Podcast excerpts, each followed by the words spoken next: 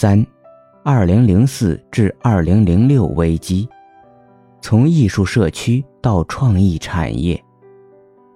二零零四年，已经有不少艺术家搬入七九八艺术区，但是七星集团作为房东，却计划要拆掉整个厂区，盖新的购物区和居民楼。依学者苏斯·冯·埃尔金的调查。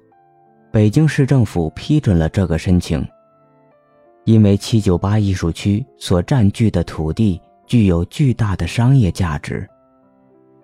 当时七九八占地的估价是约十亿人民币。任学飞曾经讨论过七星集团和艺术家在大山子国际艺术节的第一次冲突。在一封七星集团给艺术家的公开信里。七星集团要求艺术家有政府许可证才能举办这场艺术节，否则他们将保留终止这次活动的权利。艺术家代表清华大学美术学院教授李向群代表艺术家组委会向北京市政府提交了材料，市委书记刘琦发表非正式言论表示支持。艺术节得以举行，但是七星集团最终以拒绝续签艺术家租赁合同的方式，坚持关闭艺术区。艺术家们包括李向群，发起了反对拆迁的联名抗议。二零零五年，作为北京市人民代表大会代表，李向群提交了一份建议，呼吁保留七九八艺术区。二零零六年，北京市政府和地方相关官员几次走访七九八艺术区，决定将它作为北京的第一个创意产业区集群。由新成立于同年十一月的北京文化创意产业促进中心支持。七九八艺术区被宣传为是北京必看景点前三。位于故宫和天安门之后。根据任学飞的研究，北京市政府的意图是，用七九八艺术区的案例去证明官方对当代艺术的支持，特别是考虑到马上要迎接奥运会中各国媒体对北京的报道，七九八艺术区被保留下来，但是却被转变成一个旅游景点。由市政府管理，很多艺术家都因为剧增的房租和每天大量的游客而搬离七九八艺术区。七九八艺术区似乎变成了一个品牌，成为政府政治经济发展中对艺术文化价值的使用的显著案例。七九八艺术区的危机，恰恰标志着一个艺术、商业、政治。界域的出现，这个界域有着独特的感受力，也同时受外来和内在感受力的影响。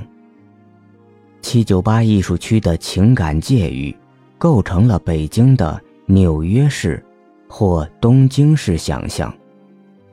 的确，北京尚未全球化或资本化，成为像东京、纽约。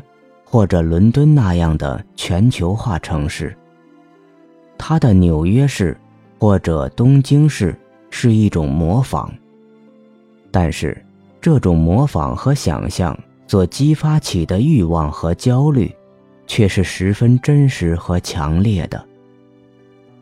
虽然七九八艺术区被挽救免受拆迁，但是二零零六年后被拯救的七九八艺术区。就不再是一个简单的商业化艺术区，它开始在北京市，甚至中国的对外对内政治策略中，扮演着重要角色。而北京市政府和国家也开始对七九八艺术区内的艺术表达，有了直接的控制与管理。集体式的感受力从一个地方到另一个地方。从一个地方到另一个人或人群，从一个人群到另一个人群，构成了北京这样一个多重城市。其中，现实与幻象相碰撞、相连接，多重主观性浮现、相遇，继而又向着不同的方向分离、漂浮。观看天安门广场的升旗仪式，午后在七九八艺术区喝一杯意式浓缩咖啡。困于水泄不通的交通阻塞中，在潘家园的市场上淘古董，在地铁里听一个流浪歌手弹唱励志或者悲伤的歌。每天我们走在城市街头，有或者没有目的地，带或者没带什么感情。我们行走于地理的空间。也同时行走于那些消耗或者增加我们感受力的界域。北京以不断变化的感受力，吞吐着居住于其中的人们，既保护也形成威胁。它吸引、捕获、伤害、捆绑那些，哪怕仍有着一点城市梦想和欲望的人。